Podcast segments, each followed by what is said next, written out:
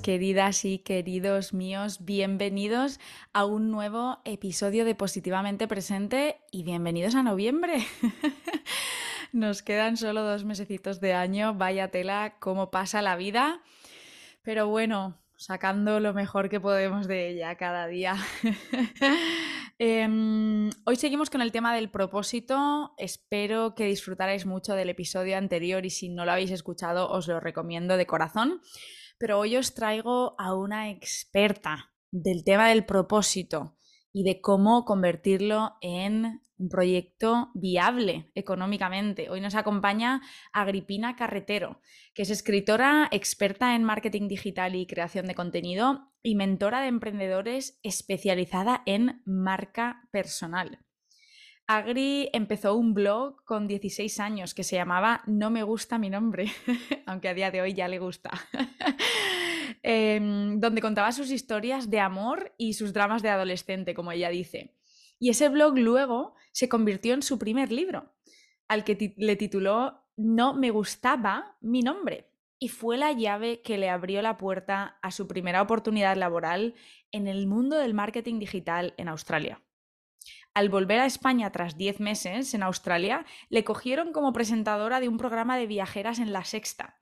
Y cuando creía que había conseguido su sueño, como le pasó a mucha otra gente, llegó COVID y se tuvo que reinventar. Pero con el optimismo que le caracteriza y su increíble habilidad de, de compartir y conectar, empezó a centrarse en desarrollar más su marca personal y enseñar a otros cómo hacer lo mismo.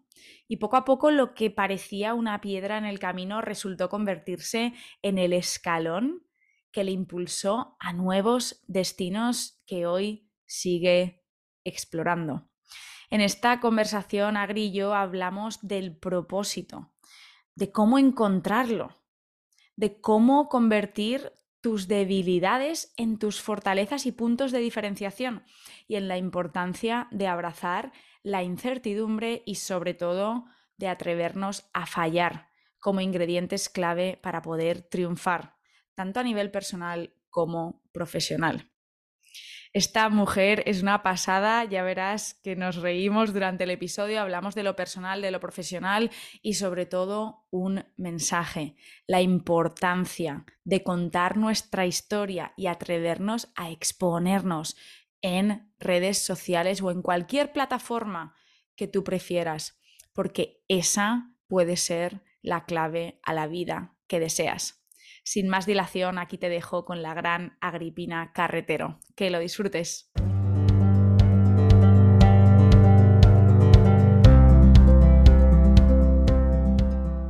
Bueno, Agri, bienvenidísima a Positivamente Presente. Es un placer tener a una experta de, muchos ámbitos como tú aquí.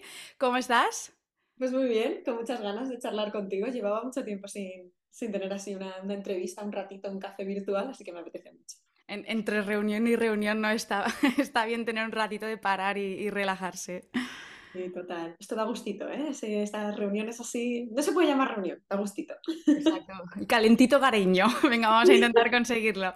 Bueno, Agri, aquí empezamos siempre tenemos muchos temas de qué hablar, seguro que vamos a entrar en, desde tu historia personal, eh, posicionamiento de marca personal, emprendimiento, negocios en pareja, muchos, muchos temas, viajes, pero aquí siempre empezamos haciendo como un pequeño flashback, ¿vale? Lo que yo llamo un recorrido por Memory Lane, que a lo mejor puede ser similar a lo que vosotros muchas veces llamáis como ese viaje del cliente, ¿no? Que nos cuentes tú cuál ha sido tu viaje, quizá eso es pues dos o tres decisiones o experiencias que hayan sido clave en el camino a la persona que, eres hoy? Mira, estas preguntas son muy difíciles porque piensas, ¿a dónde me remonto para explicar qué soy hoy, ¿no? En plan, ¿me puedo remontar a cuando era niña y decidí hacer X o a Totalmente, totalmente. De hecho, me interesa mucho el tema infancia porque a veces se nos olvida lo conectado que está lo que hacemos en la edad adulta con la infancia, así que remóntate tan atrás como, como quieras. Pues es que es muy interesante porque justo tuve una sesión con una coach hace unos días y hablábamos de la infancia y me decía, ¿qué te gustaba hacer cuando eras niña? Y entonces ahí yo pensé y dije, joder, yo era una persona que me gustaba mucho todo lo que tenía que ver con la introspección, ¿no? Toda la parte creativa, me gustaba mucho pintar, tocaba la guitarra, escribía y de algún modo cuando tú creces hay un halo de todo eso en todo lo que haces en tu día a día. Y me pregunto, ¿qué es lo que más disfrutas hoy en día cuando trabajas? Porque yo ahora me siento y tengo mil reuniones, y trabajo con muchos alumnos y hago y doy muchas sesiones y, hago mucho trabajo que no es introspectivo. Sin embargo, cuando me hizo esa pregunta fue como, todo nace de ese trabajo creativo, todo nace de ese trabajo introspectivo y a día de hoy sigo conectando mucho con esa parte, esa parte de creación de contenido, de escribir, de crear, todo eso, ¿no? Entonces, ¿Quién soy y a dónde me remonto en el proceso? Bueno, pues es dificilísimo. Yo te diría que el punto de inflexión quizás más grande Em, lo tuve en pandemia, es muy poco original, ya lo sé, pero bueno, todos tuvimos un punto de inflexión ahí, em, porque se acabó un proyecto muy potente en el que yo trabajaba, yo trabajaba en televisión, sí que me había dedicado a marketing, me había dedicado a estrategia digital en, en todos los trabajos que había tenido anteriormente, pero nunca lo había expresado de otra forma, nunca había potenciado mi marca personal para vender a través de mi marca personal. Entonces dije, bueno, pues quizás es el momento de probar, porque si este proyecto eh, está acabado, pues a lo mejor es un momento de dar una oportunidad a mí misma y pensar que yo también puedo ganar dinero por mí misma, no dependiendo de otros, ¿no? y, ese fue un poco el punto de inflexión más grande, que también fue una demostración a mi persona de, oye, pues, pues eh, tú también puedes hacerlo, ¿no? Voy a poner silencio. Muy bien. Más vale tarde que nunca.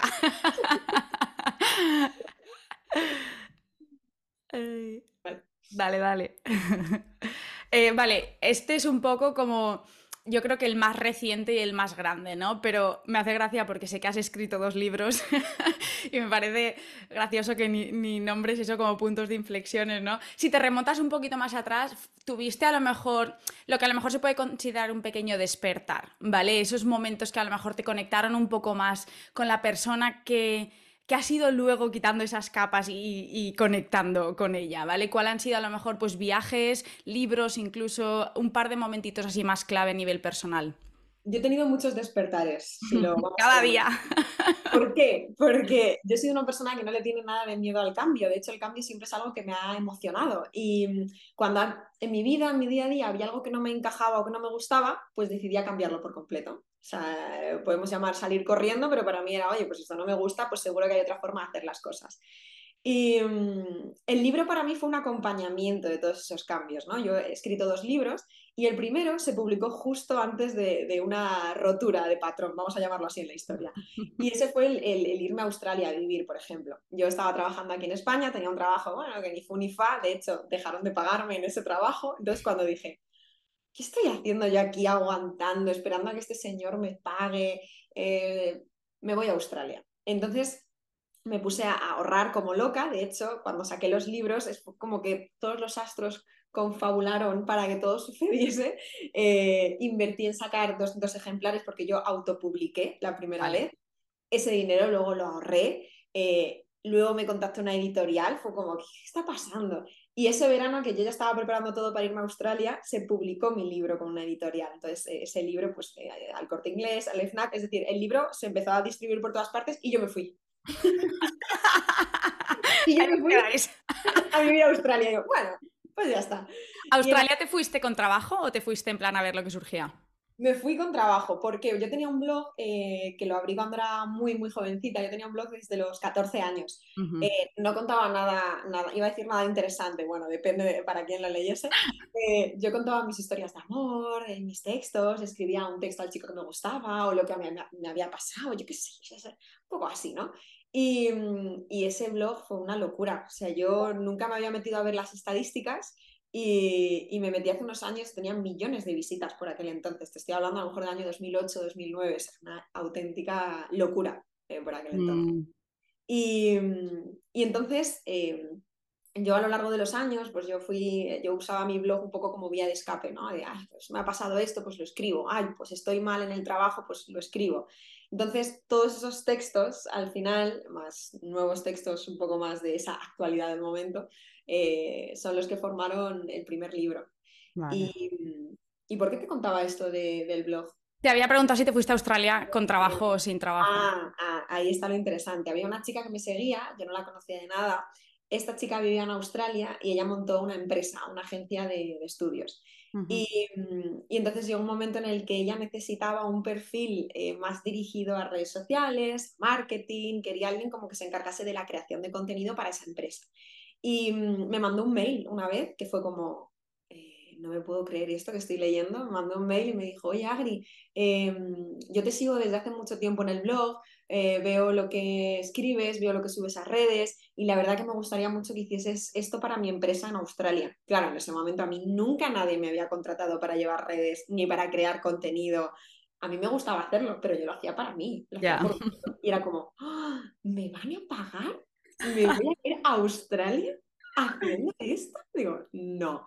Y entonces, eh, pues allá que me fui, me fui con trabajo, sí que no era un trabajo full time, no era todo el día, pero eso también me permitió a mí poder disfrutar de la experiencia más real. Yo luego en Australia lo compaginé siendo camarera, fui au pair, cuidé a una niña, cuidé a un perro de una veterinaria famosa a la que le acabé llevando también las redes, o sea, acabé llevando las redes de todos los otros trabajos, en plan, era camarera en la cafetería, acabé llevando las redes sociales de la cafetería.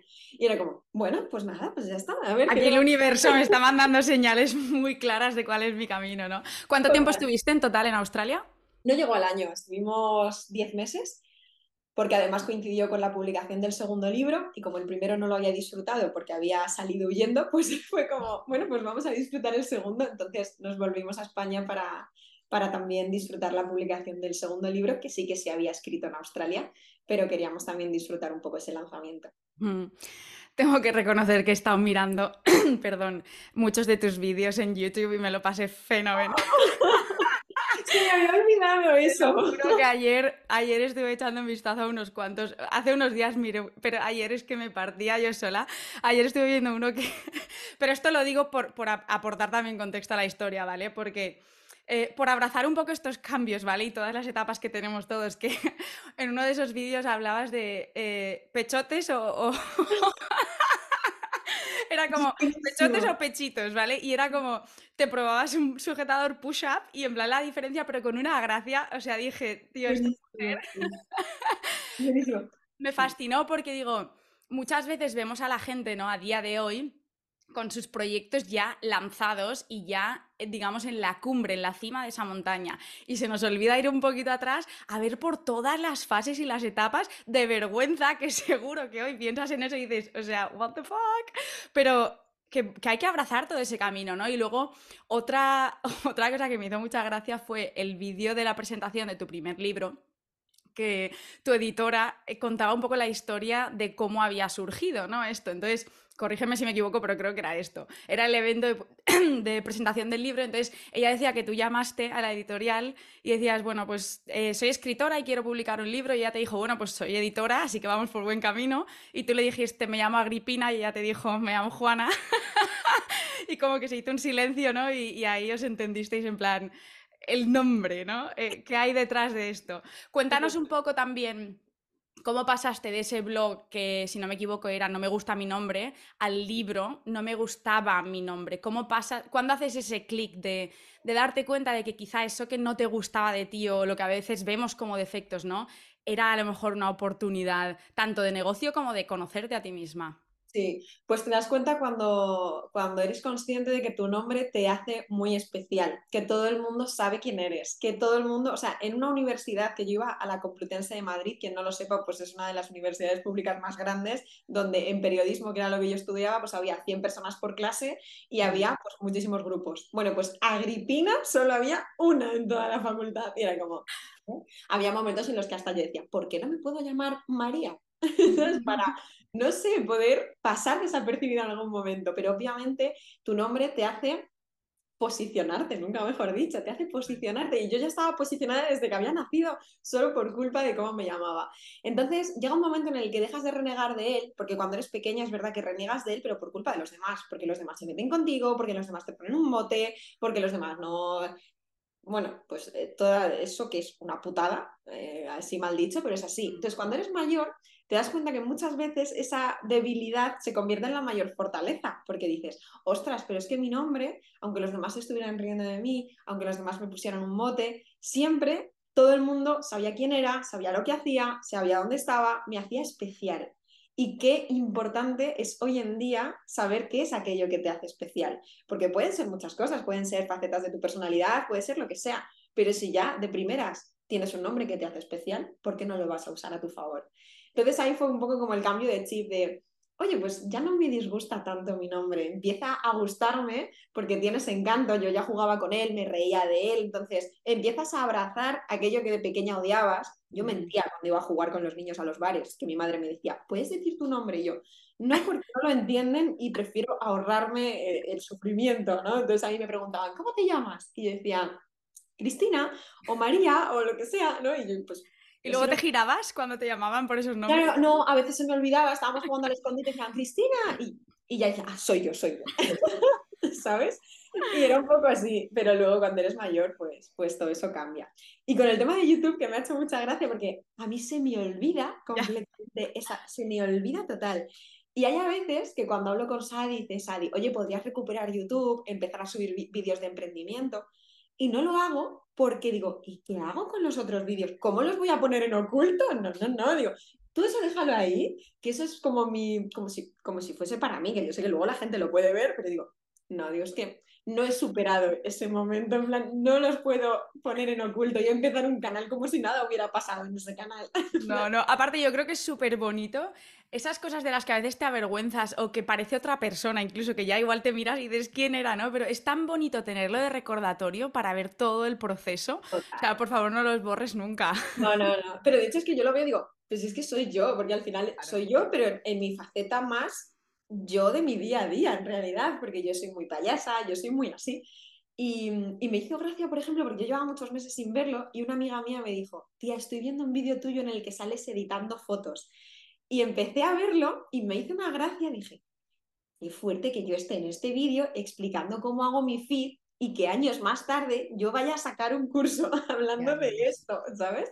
Y, y entonces me pareció muy bonito porque es como, no todo funciona a la primera, yo no me hice famosa por YouTube, a mí no me funcionaba YouTube para nada, pero me lo pasaba súper bien, era un proceso que disfrutaba mucho, eh, me lo abrí también porque pasé una época muy complicada y necesitaba hacer algo que, me hiciese reír y a mí YouTube me hizo reír muchísimo en aquel momento. Entonces para mí es una época tan bonita eh, y tan importante a nivel personal que a nivel profesional pudo que, oye, pues no, no, pudo no haber sido lo que uno esperaba cuando abría un canal de YouTube y esperaba hacerse súper famoso. No fue eh, mi caso. Entonces, oye, pues también aplícalo a día de hoy, que todo el mundo quiere hacerse viral, todo el mundo quiere que todo le funcione. A mí no todo me funcionaba, entonces, pero hay que seguir haciendo aquello que, que, te, que te hace sentir bien y yo creo que eso es lo más importante. Totalmente. Y Em, en cuanto a lo que hablábamos de darte cuenta de cuáles son esas cosas que te hacen única, ¿no? Quizá una debilidad que se convierte luego en fortaleza. ¿Has tenido algo más aparte del nombre? Mm, así tan claro, tan claro, yo te diría que no. No lo sé. Yo siempre he sido, no sé si debilidad, pero es, bueno, mostrarme tal cual sé que soy me resulta muy pesado tener que crearte un personaje que no eres, por ejemplo. De hecho, no sé si la gente lo hace, porque es como, qué cansancio, ¿no? Tener que fingir algo que no eres. Em, entonces, para mí, yo creo que la clave de todo eso es, no es que sea una debilidad ni una fortaleza, es simplemente ser tú y que incluso tus debilidades formen parte de ti, formen parte de tu marca hoy en día. Es decir, si eres una persona tímida, no intentes ser graciosa o divertida. Si no lo eres, no lo eres. O si eres una persona que no se te da bien, yo qué sé, yo hay a veces que gasto, yo no sé usar Excel, se me da fatal, lo odio. Eh, a veces me río hasta de Notion porque Sadi es como, bueno, Sadi, tú haces el Excel, Sadi, tú haces el Notion. Sadi, yo soy súper poco estructurada para eso, pero yo no, no tengo que fingir algo que no soy. Es como, oye, pues es mi debilidad, sí, o lo odio, no tengo una cabeza estructurada, no tengo una cabeza científica, todo lo contrario. Entonces, eh, que usemos esas debilidades, que ahora mismo, pues a lo mejor no te sé decir una en concreto, pero que siempre formen parte de nuestra historia, de nuestra forma de ser hoy en día en Internet, porque es lo que nos va a hacer también personas reales. Total, total. Y en cuanto, has dicho que estudiaste periodismo y que desde pequeña te diste cuenta de que te molaba esto de la introspección y tal. ¿Tenías algún ejemplo en casa, en tu familia, que a lo mejor pues le gustara o escribir o leer o compartir, tuviera ese lado un poco más creativo o has sido tú esa persona que ha traído un poco el, o el cambio generacional o ha sido la, diferente en la familia? Que va, mi padre, mi padre era increíble. Mi padre, además, mi padre era empresario.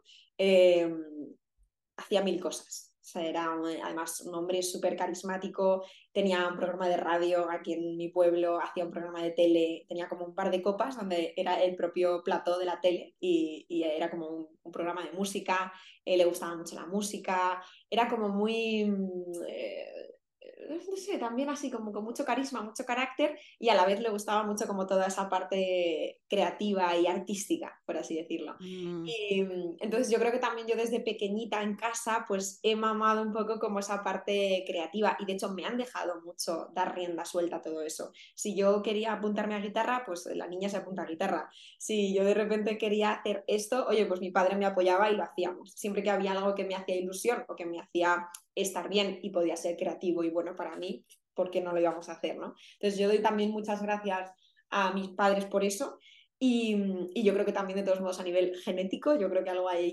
de, de, mi padre que, que me llevo 100%. Qué bonito, qué guay. Ese no es siempre el caso, mola mucho las historias de la gente que a lo mejor dices, toda su familia es, yo qué sé, ingenieros, eh, carpinteros, cosas súper distintas y de repente tienes una poeta, ¿no? Súper chulo, pero está súper guay que tengas esa conexión también con, con, la familia. Cuéntanos un poco, has comentado obviamente que te vino la oportunidad, ¿no? De irte a Australia, trabajaste allí un tiempo. ¿Cómo surge la oportunidad de hacerlo de Viajeras con B? Eh, ¿Qué sientes en ese momento? Porque entiendo que alguien que estudia periodismo, ¿no? Que le encanta viajar, sería como la oportunidad de tu vida, ¿no? Eh, ¿Cómo surge y qué sientes en ese momento? Pues mira, es un momento em, en el que yo estoy gestionando redes sociales, tengo bastantes clientes, pero no estoy contenta, porque llega un momento en el que, bueno, yo ahí a lo mejor no sabía ni lo que era escalar, pero era como, uff, todos los días, todas las horas un cliente, otro, otro, otro, un montón de redes, ¿no? Y estaba como un poco como, había vuelto a España, sin más, ¿no? Como en una vorágine de nuevo de trabajo. Y era como, joder, otra vez yo con mi patrón este de mierda de ya me estoy cansando, ¿y ahora qué? y, entonces fue muy, como muy oportuno, porque de repente eh, salió un anuncio, en, me lo pasó una amiga y salió por LinkedIn. Yo no usaba LinkedIn, eh, ni, lo, ni lo hubiera visto. Mm. Me lo pasó un amigo y decían, eh, se busca chica viajera que sepa de estrategia digital, que le guste viajar, que le gusten las redes sociales. Em, y fue como, perdón, como que se busca para un casting, ¿no? Y se busca. A ver qué hay que hacer. Y había que enviar un vídeo y dije, bueno, pues voy a enviarlo, ¿no? Y entonces envié un vídeo. Daba la casualidad, jolín, es que era como muy oportuno porque yo venía de estar en Australia, habíamos estado viajando por Bali, por Vietnam, entonces tú entrabas a mis redes y todo era viajes. Mm. Eh, venía de estar trabajando, obviamente, en redes, en estrategia digital con la escuela, en, en bueno, en distintas cosas que también me daban ese punto de eh, conocimiento sobre estrategia, creación de contenido, etc. Y, y luego buscaban ese perfil un poco más de imagen, de reportera, del programa, que pudiese ir viajando con las celebrities, etcétera, etcétera. Y dije, bueno, oye, pues yo qué sé, ¿no? Vamos a probar. Entonces hice el vídeo, eh, se presentaron más de 500 personas Después de ese vídeo nos eligieron a cuatro y esas cuatro íbamos a un casting a Madrid. Yo creo que fue, mira que he hecho castings, uno de los castings más difíciles de mi vida. Yo salí con el cerebro frito, me preguntaron un montón de cosas, eh, que contáramos un montón de cosas, supongo que pues para ver cómo te desenvolvías a nivel emocional en distintos registros. Em, Luego a nivel estrategia, pues también te preguntaban ciertas cosas para que vieran que tenías control de, bueno, pues que no te lo estabas inventando, ¿no? Que sí que sabías o crear contenido, que tenías algo de conocimiento de causa. Y, y fueron, pues, pues, ya te digo, una hora de casting nomás ahí, uh, pregunta, pregunta, pregunta, madre mía, madre mía. Y, y ya de esas, creo que éramos cuatro, quedamos tres, entonces hicieron un streaming final en el que la ganadora abría una maleta y si estaba vacía eras la ganadora porque la tenías que llenar de ropa para irte de viaje, ¿no? Entonces yo me acuerdo de abrir la maleta y fue como... No me lo creí, miré, miré como a mis compañeras porque era como, no hay nada. Y yo miré así como, no hay nada, no puede ser, ¿sabes? Como no lo estoy viendo, no estoy viendo que, que tiene que haber algo porque no puede ser. ¡Hay truco! Entonces, entonces miré así y fue como, soy yo, soy yo. Entonces ya me levanté como diciendo, hostia, qué fuerte, qué fuerte. Y, y nada, pues ahí empezó un sueño, fue un sueño, la verdad. ¿Cuánto duró el programa? Pues ese casting fue en octubre y es que fue todo tan rápido. Fue en octubre, estuvimos viajando octubre, noviembre y diciembre. Em, y luego volvimos a la oficina, enero, febrero, em, estaba ahí el programa en el horno y en marzo se empezó a emitir justo cuando el COVID. Llegó COVID. Sí. o sea, eh, nos encerraron y fue súper divertido porque era como, yo además estaba cansadísima de viajar, era como pijama y a verme en la tele. como, ¡Qué guay! ¡Ole, mi chica! A ti mi ¿no? preparaba desayuno para todos, como, venga, vamos a ver a la niña en la tele. Y, todos juntos era como nuestro ritual. Y fue muy guay, muy guay. Pero muy triste porque justo ahí también se, se terminó. Claro, claro. Entiendo que en ese momento te entrarían mil dudas, mil miedos de qué va a ser de mí ahora, qué te pasaba por la cabeza y cómo, eh, qué te decías a ti misma en los momentos de más duda. Bueno, no te creas que estaba como muy preocupada porque yo siempre me pregunto algo cuando, cuando pasan estas cosas o hay un punto de inflexión, siempre me pregunto, bueno, ¿qué es lo peor que puede pasar? ¿Sabes? Y, lo peor, y nunca es malo. Lo peor que puede pasar, ¿qué es? ¿Que tenga que estar aquí en casa de mi madre? Bueno, ¿sabes? Yo qué sé, no pasa nada. Y, también tenía como, yo soy muy optimista, en verdad, eh, por naturaleza. Entonces era como, bueno, después del programa es que va a salir algo seguro. Y de todos modos, yo ya en la oficina era como, eh, Agri, ¿te quieres quedar haciendo eso? Yo no quería trabajar allí. O sea, eh, hasta yo con mi jefe que me llevaba súper bien, antes de que nos cerraran por COVID y en esto de que cuando abrieron y volvimos, yo volví a la oficina unos meses.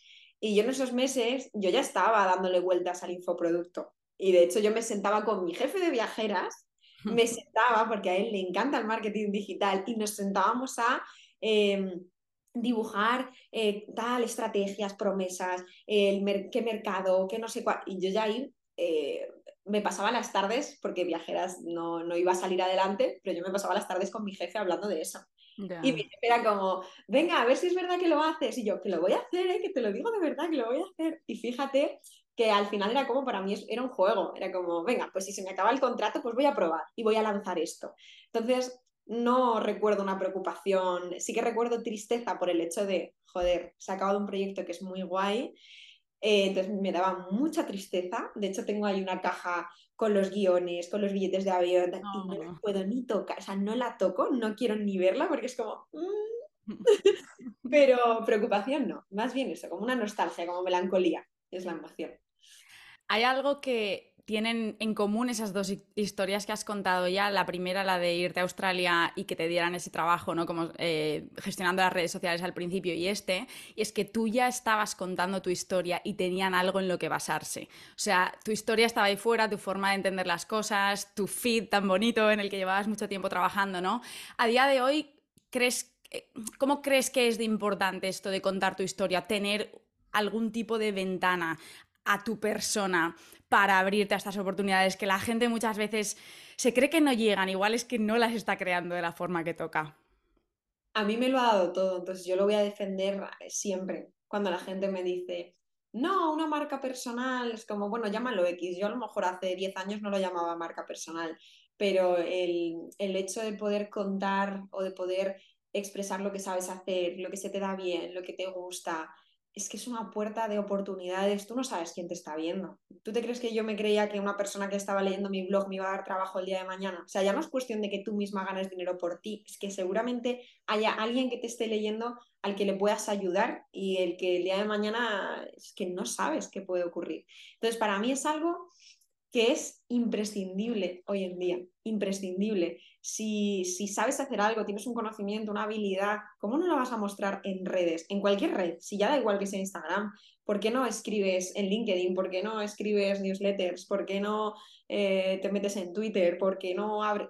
¿Qué sé? Hay tantas ventanas hoy en día. Antes no había tantas, pero es que hoy hay muchísimas. Y no es cuestión de que llegue o que no llegue, es que tú no sabes a quién llega. Juzgamos el que no llegue por un número pero que llegue a, mm, eh, o sea, yo qué sé, yo no sabía cuántas visitas tenía en el blog, había posts que llegaban y tenían 10 comentarios. Quiero decir, para mí no, yo no sabía si era mucho o poco. Lo que pasa es que ahora tenemos un juicio sobre la cantidad que nos hace también a nosotros creernos que eso está bien o está mal y no podemos juzgar la valía de un contenido solo por a cuánta gente alcance.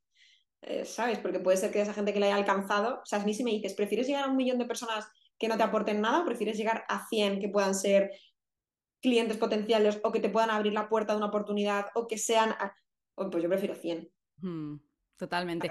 Obviamente a día de hoy trabajas con muchísima gente que está intentando o ya está en este camino y quiere mejorar un poco o está intentando entrar, ¿no? ¿Cuál es el miedo principal de la gente a, a empezar a contar su historia y abrirse al mundo? Este. Este y también mucho miedo a la exposición. Em, tienen miedo también a lo que piensen las personas cercanas, porque no tienen miedo a lo que piensen los desconocidos. Es muy interesante. Tienen miedo a qué va a pensar mi pareja, qué va a pensar mis amigos, qué van a pensar mis familiares, van a pensar que estoy loca o que estoy haciendo esto, que no tengo ni idea. Entonces se, genera un, un bucle de negatividad. Es como, se ve que yo, claro, a mí desde pequeña me decían, ¿esto te hace ilusión? Sí, pues hazlo. Entonces yo muchas veces les cuento esa historia y les digo, ¿a ti te hace ilusión? Sí, pues entonces, ¿qué, quién te tiene que decir que no lo hagas? Si luego realmente cuando te pones a hacerlo, lo que recibes es totalmente lo contrario, o sea, es una creencia interna de... Total. Una creencia de mierda, porque te pones a hacerlo y ¿qué ocurre cuando lo haces? Que reciben un montón de cariño, que luego se creen que no los van a apoyar y todo el mundo las apoya que realmente al final es que todo lo que creas alrededor es bueno, es que no es mm. malo, es que luego la gente está agradecida también por lo que compartes. Entonces, tienen miedo de eso y tienen miedo del resultado, tienen miedo de que no funcione, tienen miedo de que no las vean, tienen miedo a todo eso. Entonces, hay muchas veces que no hay un bloqueo técnico, que yo me daba cuenta al principio, es como, pero si te estoy diciendo lo que tienes que hacer y cómo lo tienes que hacer, ¿por qué no lo haces? Y ahí yo me daba cuenta, claro, es que hay mucho bloqueo emocional de, oye, pues no lo hago porque tengo miedo. Mm. qué? Yo nunca he tenido miedo. Entonces, hasta que a mí me ha costado entenderlo, ¿eh? Era como, ¿miedo por qué? Entonces, a mí, para mí es muy fácil transmitirles, ¿miedo qué? ¿Qué miedo? Pero si, si solo pueden pasar cosas buenas, ¿qué, qué va a pasar malo? es que, la, la pregunta mágica, ¿qué es lo peor que puede pasar? Literal. Además del, ¿te hace ilusión?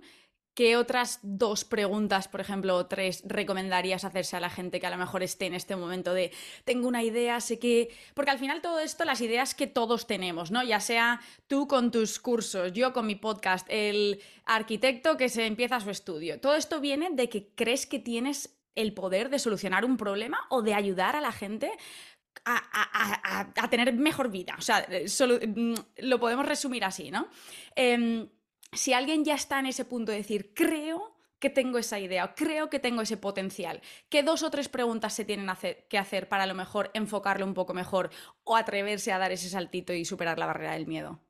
A nivel emocional dices. A nivel lo que tú quieras. No, porque las dos mágicas son esas. Lo primero, ¿te hace ilusión? Sí. Claro, bueno, la, es que el sí, es que es seguro, ¿cómo no le va a hacer ilusión? seguro. Le, arde, le arde por dentro, es como, claro que le hace ilusión. Si no, no estaría haciendo esto, ¿no? Si no, no le pondría tanta energía. ¿Y qué es lo peor que puede pasar? A mí me gusta mucho, porque te hace relativizar cualquier cosa a la que te, a la que te enfrentes. Es como, ¿qué es lo peor que puede pasar? Que no salga.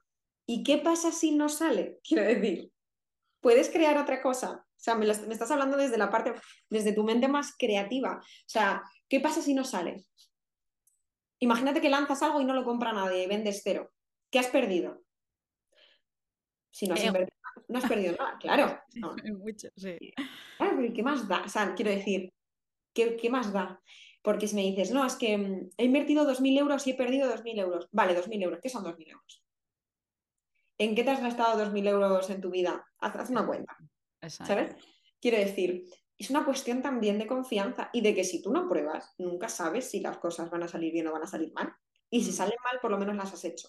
Para mí tiene mucho más mérito una persona que prueba, e intenta y no le sale que una persona que no hace nada. O sea, a mí la, no, es que no. Mm, culturalmente yo creo que en España tenemos mucho trabajo que hacer al respecto porque en Inglaterra, por ejemplo, yo vivo en Londres y bueno, he vivido también en Australia, tú lo sabes, en Estados Unidos son culturas que te incitan a esto, o sea, prueba y si no, la siguiente, y si no, la siguiente, y si no, la siguiente. Mientras que en España vamos todos con el freno de mano y el ancla por el que dirán, porque yo creo que desde un, desde un punto de vista económico, las generaciones de nuestros padres, nuestros abuelos, han ido también con el freno de mano porque no han tenido tantas posibilidades, pero al final si lo reducimos al lado moral, que es el que muchas veces nos frena, ¿qué es lo peor que puede pasar? Que te avergüences de ti misma. ¿Cuánto dura hoy en día el contenido en redes sociales? Por favor, uno, o lo puedes borrar, o dos, en 24 horas se ha ido. O sea, tenemos que superar ese miedo al, uno, al que dirán de nosotros y al sentirnos. Yo creo que es eh, el miedo a la vulnerabilidad, a exponer quién realmente somos, porque vivimos todos con tantos trajes y tantos escudos. Uno, a la vulnerabilidad y dos, a la incertidumbre. Porque ¿qué pasa? Que otro, otro, otro aspecto cultural muy grande de España, ¿no? El funcionariado, el todo, tenerlo clarísimo, de aquí a los 60, ya tienes un puesto en tu empresa y quieres esa seguridad. Hay que abrazar la incertidumbre, si no es imposible llegar al, sueño de vida ¿no? que, tantos tenemos. De hecho, esto me recuerda, me, lo apunté aquí, haciendo un poquito de research por todo tu contenido. otra, cosa, otra, cosa, que salió, esto no era gracioso, esto es muy bonito. Eh, le habías escrito un poema al, emprendimiento. Y te lo voy a leer, ¿vale? Porque me lo he apuntado aquí. No sé si lo tienes en mente, ¿te acuerdas o no? Pero mm, es muy cortito, ¿vale? Y ahora lo comentamos. Llevo en la piel algunas señales que me guían hacia lo que siempre fui o al menos soñé con ser. Las marqué en mis alas, por si algún día prefiero el nido al cielo. Y entonces recordar quién soy. Llevo en la piel pájaros que daban impulso a los sueños, o al menos alejaban la apatía que se esconde tras una emoción acabada. Y entonces recordar quién no quiero ser. Repaso mis líneas para reafirmar mis ideales, y a pesar de conocer el destino, hay algo que a veces pasamos por alto. Cuanto más tiempo pasas en el nido, más miedo le coges a volar. Y es que la vida no es un camino recto y el cielo no tiene mapas. ¡Wow! ¿Eh? Pocas mapas. Claro, es que cuéntanos un poco, o sea, el camino del emprendimiento tampoco tiene mapas. Hay que atreverse a ir creando ese camino cada paso, ¿no? Sí, de hecho, ese, ese poema lo escribí cuando me hice este tatu. O sea, yo se lo escribí a este tatu, que es, eh, no sé si justo lo puse cuando, este de aquí, que es un, un pájaro en una cabeza. Qué bonito. Y mm, lo escribí justo cuando la época en la que empecé a emprender em, fue ese punto de inflexión y mm, no todo el mundo, yo entiendo que haya gente que esté a gusto en su nido, quiero decir, al final lo que tenemos que entender es, hay personas que están hechas para emprender y hay personas que no están hechas para emprender y también está bien porque tiene que haber de todo. Pero hay algo que yo, y me enfrento cada día con mis alumnos, es, tú no tienes que necesitarme para todo.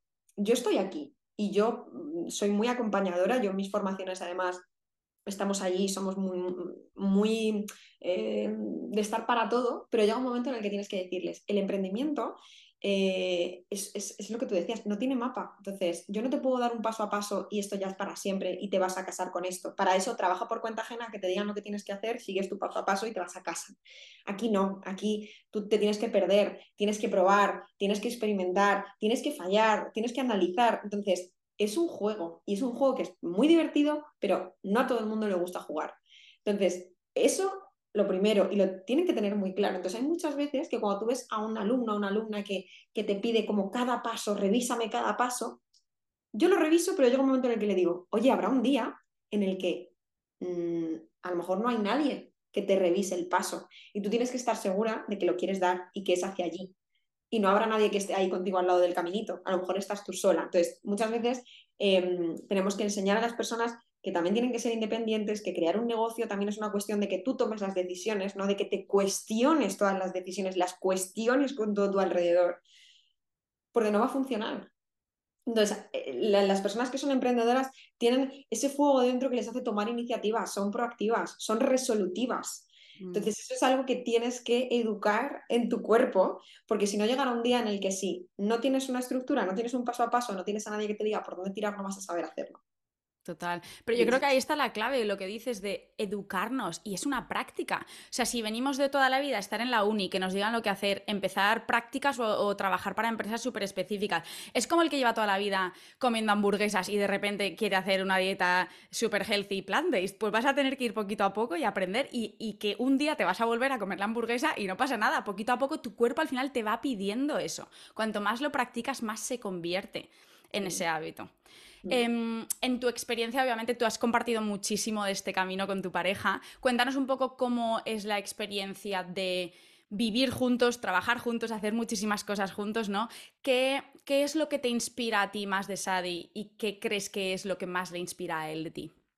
Pues mira, nos compenetramos perfectamente porque mm, al fin y al cabo cada uno tiene fortalezas distintas y tiene habilidades distintas que al otro no le apetece desarrollar directamente. Entonces hay muchas veces, yo por ejemplo reniego un poco del mensaje de tienes que ser una mujer súper empoderada, saber de todo, saber de tal. Es como, a ver, eh, tener ayuda también está muy bien, porque a veces necesitas un equipo, necesitas otra visión, necesitas, eh, bueno, también necesitas a personas a tu alrededor. Y para mí Sadi es una suerte tener a Sadi en casa, porque no todo el mundo tiene a su pareja metida en su negocio. Y para lo que a algunos puede ser algo muy complicado, para mí yo me siento es una fortuna, porque llegas a casa, entiendes absolutamente todo lo que le pasa al otro, puedes compartir emocionalmente todo lo que os ocurra, podéis crear una vida en común y luchar por un objetivo común, y eso es algo que es muy bonito, porque em, al final cuando tú creas un negocio, nosotros no luchamos por, eh, no sé cómo serán otras empresas, ¿eh? pero es como, y el porcentaje y el no sé qué. No, nosotros hacemos que vaya bien porque nuestro objetivo es construir una vida común. Y esa vida, si ese negocio nos permite tener esa vida, pues bienvenido sea. Si no, pues buscaremos la otra forma de hacer las cosas. Pero mm, eso es muy bonito porque construyes desde casa. Entonces, tener a tu pareja, pues tiene toda esa parte buena y obviamente tiene también su parte negativa. Y es que llega un momento en el que, pues, muchas veces, eh, yo qué sé, estás haciendo la cena y estás hablando de trabajo. Em, te estás duchando y viene el otro con una idea, es que es como, por favor, déjame en paz. el otro día, yo qué sé, el sábado, está de viaje oye, vamos a ver, tal, digo, no me hables, que llevo toda la semana trabajando muchísimo y hoy no quiero saber nada de trabajo. Pero al final em, es una cosa que yo, se la digo, hoy no, hoy no, hoy no hablamos de trabajo, hoy tal, vale, y ya está, y no pasa nada, y hacemos otra cosa y tenemos mil eh, hobbies juntos fuera del emprendimiento, aunque luego pues a los dos nos va la marcha, nos gusta. Pero mm, emprender en pareja es maravilloso y y tiene sus pros y sus contras. Nosotros hemos discutido mucho, nos hemos enfadado, eh, pero en un balance la parte positiva pesa muchísimo más. La parte buena es mucho más importante, al fin y al cabo. y yo aquí de Sally, por ejemplo, em, hacemos muy, muy, buena balanza, ¿no? Cuando eh, uno, por ejemplo, está eh, agotado o está estresado, está sobrepasado, el otro es como que se arma de valor y, tira automáticamente de él. Nos pasa mucho, ¿eh? Yo creo que nos pasa a ver, supongo que cuando vives con una persona te suele pasar en casi todos los ámbitos, ¿no? Pero es como muy, muy interesante, ¿no? Porque a lo mejor estoy yo súper estresada, estoy de data, y entonces Sadi pues, se arma tal y coge las riendas y, lo saca adelante. O está Sadi súper agobiado, súper estresado, pues cojo yo las riendas y tiro hacia adelante. Entonces, al fin y al cabo es como encontrar el equilibrio, es como todo en la vida, ¿no? Y mm. sobre todo confiar mucho en la otra persona. Cuando tú compartes un negocio, eh, no puedes supervisar absolutamente todo. Nosotros ahora que hemos hecho un lanzamiento gigante, cada uno gestionaba una parte del equipo. Y yo no me preocupaba por la parte que gestionaba Sadi, confiaba en que estuviese saliendo y Sadi confiaba en que yo la parte que estaba gestionando estuviese saliendo. Y si hay un fallo, no puedes culpar al otro de que hay un fallo. Entonces es como, oye, pues vamos a intentar solucionarlo. Y yo creo que esos son errores de los que hemos ido aprendiendo, porque nosotros obviamente a lo mejor al principio había un fallo y ya buscas a quién echar la culpa y te enfadas. Y es como, joder, ha tenido un fallo, tú también hubieras podido tener un fallo, ¿no? Aunque estés en un lanzamiento y sea un momento súper importante y un fallo cueste lo que sea, ¿no? Pero eh, no te lo puedes tomar de ese modo, porque sabemos que los dos estamos dando lo mejor de nosotros mismos para que las cosas salgan hacia adelante y si hay algo que no sale bien, pues oye, pues es que es lo que decíamos, a veces estábamos en el salón trabajando este verano y era como, bueno, estamos haciendo todo lo posible para que salga bien. Si no sale bien, no pasa nada. Es como porque nos estamos viendo aquí súper jodidos, trabajando muchísimo, es como, si no sale bien, no pasa nada. Entonces, confía sobre todo. sí. Desde el punto de vista de, vuestra relación, ¿no? ¿Cuál crees que es un poco ese, eh, el secreto, por llamarlo de alguna forma, para tener una relación profunda, consciente, en la que respetas los límites de la otra persona eh, y que, sientes que estás navegando ¿no? en la misma dirección? Pues que cada uno tenga un rol y que esté bien definido al final, porque mm, si intentas eh, asumir eh, todos los roles, em, chocarás muchas veces esto con todo, con tu pareja, con tu socio, con tu, yo sé, con tu compañero de piso, quiero decir hay muchas veces que pensamos que todo tiene que ser 50-50, pero muchas veces no tiene por qué ser así. Entonces, a lo mejor eh, nosotros lo hemos aprendido con el tiempo, pero a lo mejor Sadi me, imagínate que a mí Sadi me dice, oye, eh, organiza esto, hace esta cosa, y a mí es algo que no se me da bien. Por mucho que yo intente hacerlo, tienes que hacerlo tú, porque a mí no se me da tan bien. Entonces, es encontrar tu lugar, saber separar bien los roles, saber qué es lo que tiene que hacer cada uno y hacerlo bien y confiar en que el otro también lo está haciendo. Entonces, es así, parece un consejo muy, muy, no sé, como muy básico, pero es que sin eso no, no funciona. De hecho, yo he visto, hablando de este tema con, otras parejas que emprenden, eh, muchas veces no sale bien a nivel empresarial porque, mm, por ejemplo, eh, yo qué sé, los dos tienen como, voy a hablar un poco como de esa energía masculina, que es más la energía de ejecución, de acción, de tirar hacia adelante, de tal. Sí, los dos están muy eh, enfocados en eso. Hay una parte más de entrega, de cuidado, de que no se está cuidando. Entonces, Sadie y yo intentamos tener los roles muy bien divididos. También tenemos la suerte, pues que Sadie es energía masculina a tope y yo soy más energía femenina a tope. Entonces, es verdad que si cuidamos muy bien esos roles, em, las cosas funcionan bien. Y hay muchas veces que si yo he intentado salirme de ahí, es verdad que ni yo, ni, ni, a mí me gusta, ni yo me siento cómoda. Eh, yo hay muchas cosas que, que, no me gusta hacer y te das cuenta, es como que incluso te impone todo el mundo de no, tienes que hacerlas porque eres empresaria, porque eres no sé qué, es como, pues a lo mejor no me gusta hacer esto. Y si tengo a Sadie al lado que lo puede hacer él, ahí me he dado cuenta que para mí es quitarme un peso. Igual que para él es como, oye, esto me pesa mucho, lo puedes hacer tú. Es como, sí, a mí no me pesa tanto. Entonces es una cuestión de entenderlo y compenetrarse y olvidarse de todo lo que tenemos que hacer todos, todos tenemos que... No, también es cuestión de buscar ayuda y tener un rol definido para poder tirar juntos. Mm, yo creo que esto tanto a nivel profesional como, como relación de pareja, o sea, lo que estás hablando al final es, uno, autoconocimiento, o sea, conocerse realmente y saber qué se nos da bien, qué nos gusta hacer, tanto en los negocios como en casa, y que no pasa nada por decir abiertamente, mira, me voy a encargar yo de todo lo que es la cocina, la ropa, el no sé qué, y tú te encargas de X. Porque yo creo que es lo que comentabas antes, ¿no? Este feminismo radical de no, las mujeres, boss woman, whatever. Y es como, todo eso está ok, ¿vale? Pero que no se nos olvide que está bien no hacerlo todo, que somos humanas y no nos da la vida. Y de hecho, tener estos roles súper limitados a nivel pareja, creo que es, es liberador. Al final es que te quita esos pesos de decir, buah, tengo que hacer esto y en realidad no lo quiero hacer, pero lo estoy haciendo por no decir que no lo quiero hacer. O sea, al final volvemos también a esas cuestiones de ego y de imagen y de posicionamiento social. Vamos a ser honestos en nuestros negocios y en nuestras parejas y digamos, vale, ¿Qué te gusta hacer? ¿Qué disfrutas? ¿Qué odias? Y nos compenetramos. O sea, autoconocimiento y comunicación absolutamente fundamental. Y luego lo que comentabas, yo creo también muy importante el tema de delegar, que creo que es complicadísimo. Al final, cuando te labras tú todo tu camino, eh, confías en gente y sobre todo tú confiarás muchísimo en Shadi. Supongo que tendrás, alguna persona también más cercana de confianza, pero cuando empiezas a, a hacer crecer equipo y todas estas cosas, son pasos difíciles. A día de hoy, ¿qué, ¿qué crees que tienes que delegar y todavía no has soltado? Mm.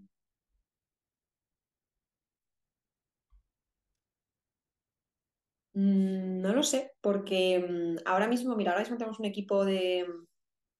Somos casi siete, cinco, seis. Mira, todo, ahora mismo, por ejemplo, en los programas, eh, parte de soporte hay, está, está, casi delegado, lo que pasa que en partes más técnicas, estratégicas, embudos y tal, entro yo a, ayudar a los alumnos, pero tenemos una mentora de, contenido, tenemos una mentora de estrategia, tenemos, ahora tenemos una project manager también, tenemos un editor, entonces hay muchas cosas que están delegadas.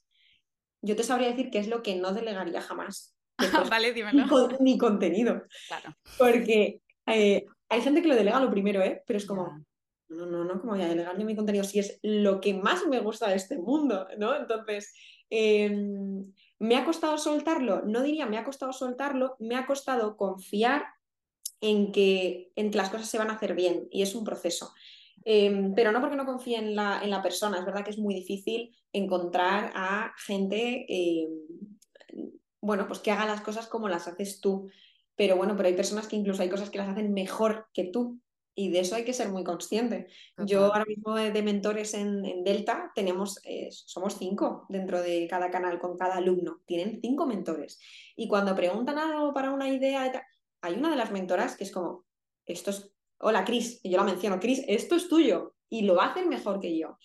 Que sé que a lo mejor hay algo que digo, vale, aquí entro yo. Y sé que aquí, eh, sé que la idea de Agri va a ser la hostia para esta alumna. Pues la doy yo. Pero hay muchas cosas que hay muchas personas mucho más capacitadas que tú para, hacerlo. Entonces, a mí delegar no me cuesta.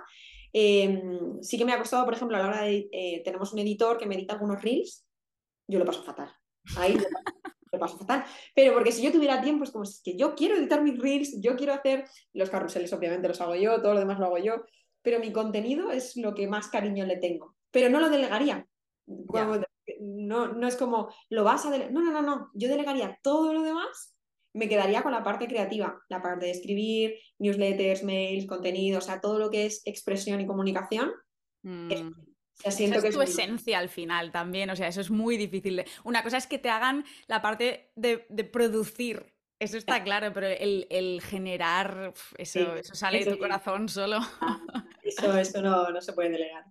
Una pregunta que me surge, eh, porque me pasa a mí alguna vez también, ¿no? Cuando creas contenido y cuando estás tú en tu propio camino de autodescubrimiento, tanto a nivel personal como con tu negocio, ¿no? Hay veces que creas algo y, tú has avanzado mucho más rápido y a la hora de compartirlo ya estás 30 años por delante que, no, sientes como que ya está alineado con lo que te apetece estar contando ese día, ¿no? ¿Cómo gestionas esa situación y cómo haces para para planear con tiempo, pero sentir que lo que estás contando es relevante, no solo para tu audiencia, sino para ti, para disfrutarlo también. Qué bueno, esto es un temazo, ¿eh? porque a mí me ha pasado con muchas cosas, me ha pasado con programas y les he seguido lanzando porque había una necesidad. Entonces al final también te dejas un poco de escuchar a ti, es como, a ver, eh, ¿sabes? Eh, pero yo trabajo a una velocidad muy rápida, también te digo, no, no tengo una, una ¿cómo decirlo? Em, una organización del contenido a muy largo plazo, porque sí que es verdad que sí que me pasa eso, me pasaba. Entonces era como, ¿para qué voy a preparar mi contenido de aquí a dos semanas si a lo mejor cambio totalmente la estrategia de negocio? Porque para mí la estrategia de contenido va en base a estrategia de negocio. Entonces, hay muchas veces que de repente es como, bueno, ¿qué vamos a hacer este mes? Esto. Y de repente te cambia toda la, eh, todo lo que tenías en la cabeza, ¿no? Pero a mí me ha pasado, por ejemplo, con los programas. Yo lanzaba My Beautiful Feed desde el principio y el feed y Canva y los diseños y tal. Yo es algo que me encanta. Pero ¿qué ocurre? Que el tipo de clienta que viene es clienta en fase inicial. En fase inicial que no sabe crear contenido. Entonces, no le puedes hablar todavía de estrategia, no le puedes hablar de venta, no le puedes hablar de lanzamiento, no le puedes hablar... Y yo cuando hubo una evolución a lo largo de los años, porque yo hacía eso y al final yo me pasaba todo el día trabajando en estrategia, lanzamientos, eh, bueno, pues todo lo que conlleva eso, pero para lanzar ese programa. Y cuando venía la parte de entrega, era como, estoy bajando hacia abajo para poder entregar este programa a alumnas que son maravillosas, que las quiero muchísimo, pero era como, no me apetece estar contando esto. Entonces también fue un poco la evolución que hicimos este año, decir, vale, yo quiero marca personal, yo quiero hablar de cosas importantes, yo quiero que haga un embudo y me diga, ¡buah, he hecho esto, vamos a hacer lo otro, reviso.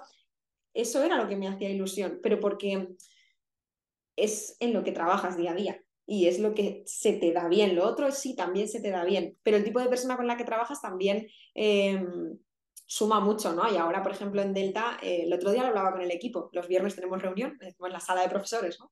Entonces, de profesores y hablamos de uno, de otro, es como mola mucho, es como digo, esto es como el cole, es como, eh, y coincidíamos en que en que estábamos muy motivados todos porque los proyectos de las alumnas eran proyectos pues no que estuvieran ya de, referentes de mercado, pero saben lo que están vendiendo, tienen servicios, tienen estructura, entonces puedes entrar ahí, puedes... Em, eh, ya está construido, por así decirlo, tienen una base, entonces cuando tú entras sobre una base es mucho más guay trabajar, ¿no? Porque construir la base, es lo que hablábamos al principio, lleva muchos problemas, muchos bloqueos emocionales y era como, este no es mi lugar, yo no puedo desbloquear emocionalmente a todo el mundo para que empiece a emprender, yo quiero a alguien que esté emprendiendo y que quiera jugar y que quiera pasárselo bien y que no tenga miedo a eh, lanzar esto, hacer lo otro, probar, analizar y que lo hagamos juntas. Entonces, para mí, eso es lo que es ahora, por ejemplo, Delta.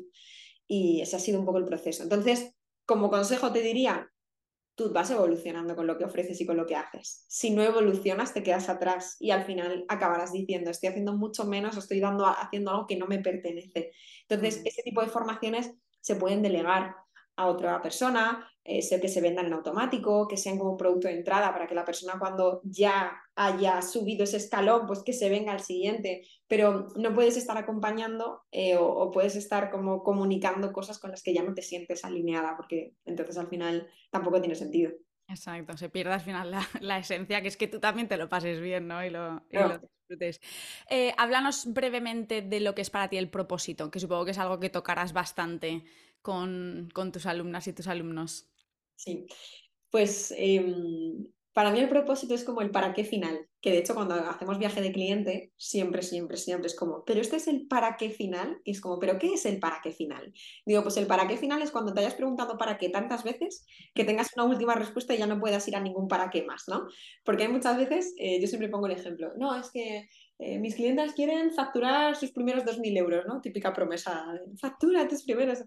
No, ¿Qué quieren de verdad? ¿Para qué quieren facturar sus primeros 2.000 euros? No, pues para tener una vida eh, contemplativa. No, vale, ¿para qué? Para pasar tiempo con sus hijos. ¿Para qué? Para... Entonces, eh, si tú desglosas todo este ejercicio, al final acabas llegando a, tu propósito, ¿no? Y en mi caso, al final, eh, yo soy una persona muy sencilla, no necesito grandes cosas para ser feliz pero sí que soy pues, una persona muy casera, soy una persona em, muy hogareña, diría yo. Entonces, ¿para qué quería yo hacer mis cosas? ¿Para qué? ¿Cuál es mi propósito real? Eh, mi propósito es poder estar en casa, poder, por ejemplo, cuidar de Brisa, poder tener una familia el día de mañana y ser una mamá presente, em, poder tener tiempo. Para mí era el tiempo la ecuación de toda esta incógnita. ¿Por qué?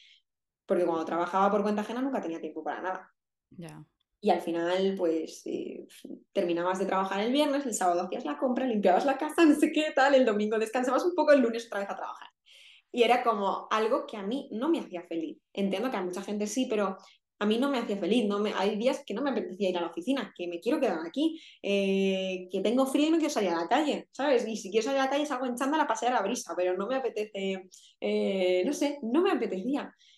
Y ahora yo conozco mucha gente que le pasa como a mí, pero en, ese, en aquel momento yo en mi oficina no te creas que me entendían mucho. Era como, mira, Agri, que si tal, vendría en pijama, no sé qué. Era como, pues sí. en una escala del 0 al 10, digamos, ¿cómo de cerca estás de haber llegado a ese propósito? ¿O estás ya ahí? Eh, no, hombre, bueno, a ver, sí, lo que pasa es que siempre, bueno, pues eh, me faltan muchas cosas, ¿no? Pero, no sé, un 8, o sea, estoy satisfecha estoy muy satisfecha. Esa palabra es muy bonita, satisfecha. Muy satisfecha. Pero bueno, ya me, me, un notable alto. Luego el sobresaliente ya llegará. Yo creo que nunca llega del todo, ¿eh? La naturaleza humana nos hace que siempre queramos más, distinto. Al final es siempre ese afán de evolucionar que tú claramente tienes y aunque estés contenta, satisfecha, siempre va a haber un ¿qué más puedo hacer? ¿O ¿Por dónde puedo ir? Pero eso es bonito también, al final eso le da esa llamita, ¿no? esa chispa a la vida. Vamos allá a ir cerrando, Agri. Si, si tuvieras delante a la Agri de 16 años, que tenía todo este camino por delante, ¿no? Em, ¿Qué tres consejos le darías para que su camino creando su negocio, su vida personal, eh, su marca personal eh, fuera un poquito más fácil o, o más divertido? Pues lo primero que le diría es como, tía, no, te pongas tan triste a veces que todo va a salir bien. O sea, no, no seas tan dramas. Yo me preocupaba mucho. Mm, no hace falta que salgas tanto de fiesta buscando el amor de tu vida, todavía está en el cole. Buenísimo.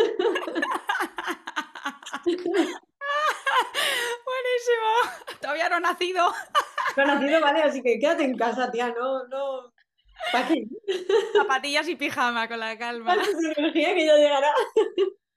Me muero. Ese es el mejor, ¿eh? Ya ves. ¿Y, qué más? No lo sé, me voy a quedar con esos dos. Si, si, tuvieras que enfocarlo al tema marca personal, ¿cuál crees que son las dos claves que debería tener muy presente la gente que esté intentando llevar eso a cabo? Que elijan un canal de comunicación y que se centren en él y que sean constantes con su mensaje, con lo que quieran divulgar, expresar, demostrar, pero que sean constantes con su historia, con su conocimiento, con sus habilidades. Canal de comunicación X y a por él. Constancia, que importante a todos los niveles de la vida, es increíble. ¿eh? Y lo damos tan por hecho, yo creo, es que nos intentamos centrar en tener más habilidades, más conocimientos, y es de no, no, no, lo que te falta es constancia, o sea, es, es, es increíble. Vale, pues para cerrar la última pregunta, que es la que le hago a todos los invitados, em, obviamente este es un camino que llevas más de 10 años, ¿no? Si no me equivoco, desde que, empezaste, sí, has dicho a los 16, ¿no? El blog. El blog a los 16, yo tengo 30, pues imagínate. Pues échale. vale, pues si tuvieras que quedarte con una lección a nivel personal que te ha enseñado este camino, ¿cuál sería? Mm, que al final en cualquier proceso, en cualquier punto de inflexión, lo más importante que te quedas y que te llevas son las personas. Que eches la vista atrás y mires quién ha estado en esos puntos de inflexión, en los buenos y en los malos. Y que no perdamos tiempo o foco eh, haciendo cosas que no valen la pena, que muchas veces valoremos más a quien tenemos alrededor, porque al final son una parte muy, muy, muy importante. Y la mayoría de las veces, cuando terminamos de ver ese propósito, al final de todos los para qué, siempre, siempre, siempre están las personas. Entonces, que pensemos de verdad por qué hacemos las cosas y lo valoremos y lo agradezcamos cada día. Mm, qué bonito. Yo creo que una de las cosas más tristes que oigo a menudo con el tema de, pues, del emprendimiento, ¿no? La gente se obsesiona con conseguir estas metas de X mil seguidores, X mil millones de euros. Y mucha gente tiene en común que durante el camino pierde a las personas y llegan a un punto en el que están solos. Y obviamente cuando tienes un negocio tienes que centrar mucha energía y mucho tiempo en eso, pero que nunca se nos olviden las personas. Lo más importante del todo, la comunidad. O sea, ¿para qué queremos todo esto si luego estamos solos?